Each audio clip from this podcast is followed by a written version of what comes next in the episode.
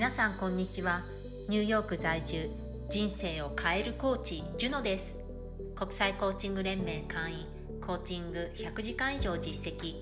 脳科学と心理学に基づく潜在意識を言語化するコーチングでもやもや悩んでいる女性が自分の答えを出して成長し続けて人や社会の役に立っていること充実幸せを毎日実感できるようになる人を増やしています。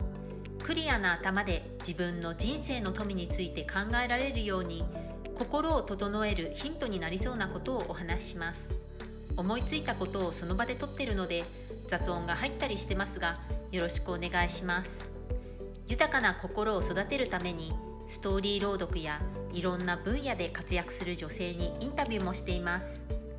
新しい気づきや共感勇気など心を豊かにすることを自由にお受け取りください。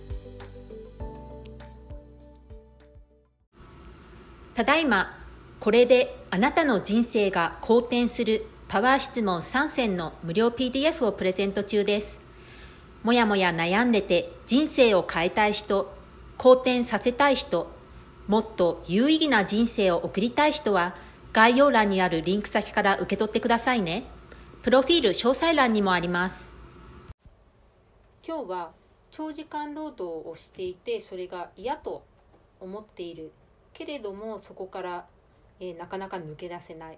そういう泥沼にはまってしまっている人が一歩、えー、踏み出せるようになることについてお話ししたいと思います。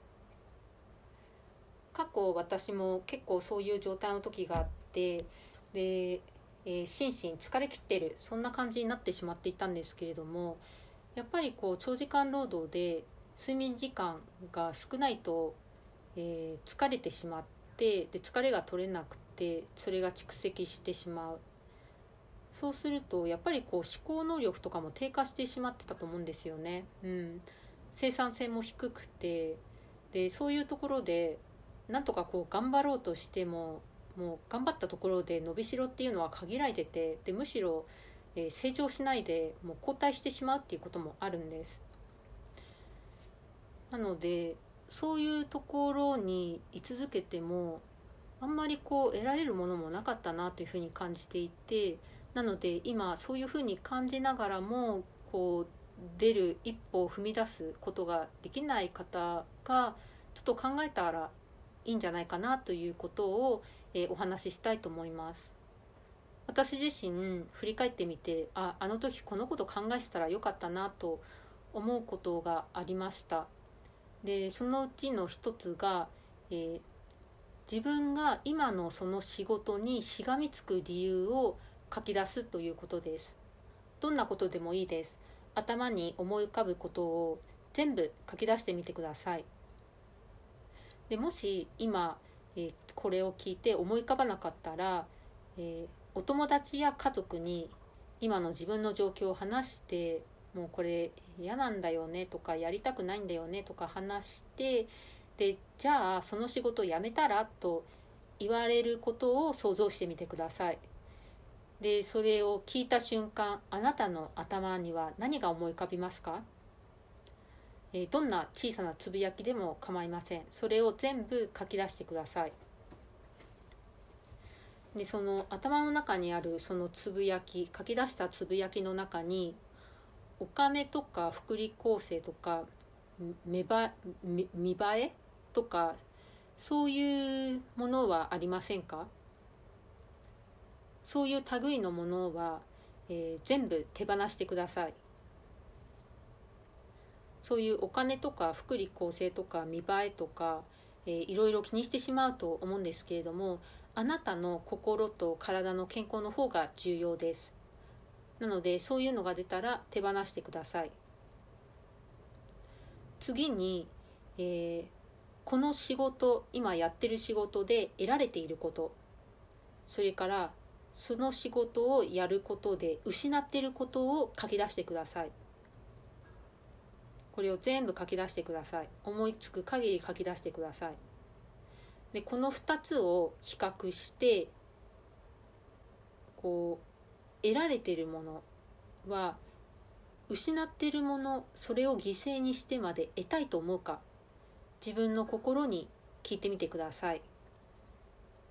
でこの先もそれを失い続けたいと思うか？聞いてみてください。それからなぜこの仕事でないといけないのか？他の仕事はどうなのか？他の仕事ではなぜいけないのかそれを考えてみてください。で最後に、えー、これこれは私がその泥沼にはまっていて一歩抜け出せた、えー、きっかけの一つなんですけれども、えー、自分の時給と、えー、法定の最低賃金を比較する。これが私には結構インパクトありました。で自分の時給っていうのは、まあ、パートで働いている人は時給制だと思うので分かると思うんですけれども年収で働いている人は、えー、まあ、自分の給与とあとボーナスですね。で日本で働いている人は残業代ももらえると思うのでそれ全部を足したものを年収としてでその年収割る、えー、自分の労働時間です。1年間の労働時間の合計で割る。そうすると自分の時給が出てきます。でこのあなたの時給は法定の最低賃金と比べてどうか、えー、そこを比べてみてください。でその差を見てあなたはどう感じるか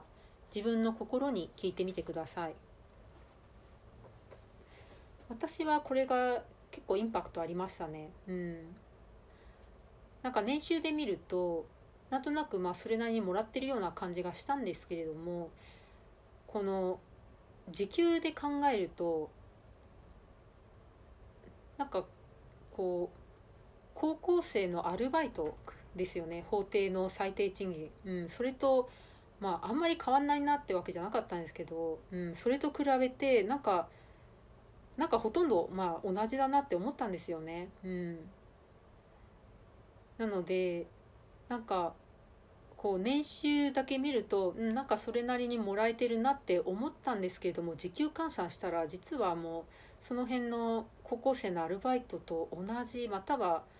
まあそれ以下ってことはなかったかと思うんですけれどもそう信じたいからそういう記憶にななんか塗り替えてしまってるかもしれないんですけれども、うん、結構私そこで驚きだった記憶があるんですよね。うんまあ、ショックすぎて思い出せないっていうのもあるかもしれないですね。でそれで目が覚めてあこの働き方はもうやめようって思って、えー、そこから一歩踏み出せるようになったんです。今日のお話が、えー、ちょっと今長時間労働してて嫌で抜けたくて仕方ないけれどもそこを一歩踏み出せない。そんな方の参考になると嬉しいです。やっぱりそういうところにいる自分ってこううつうつとしていて自分でもそういう自分が嫌になっちゃうと思うんですよね。私はそうでした。でそこから一歩踏み出して自分に合う環境で自分に合う仕事ができるようになった時の自分は本当にこう生き生きとしていてでそういう自分もすごい好きだったんです。なので私は、えー、そういううつうつとした環境うつうつとした気持ちになるところに身を置くよりかはやっぱり自分が生き生きと働けるところ輝けるところそういうところに身を置いた方が、まあ、自分の、まあ、人生ですよね。命の使い方としていいんじゃないかなというふうに思っています。なので今は、うん、長時間労働で嫌って感じたらもうそこはサクッと、えー、やめてますね。うん。そこはもうやらないって決めました。結構3回くらい痛い目に遭ってるんですけどね。痛い目に遭わないと、えー、なかなかそこから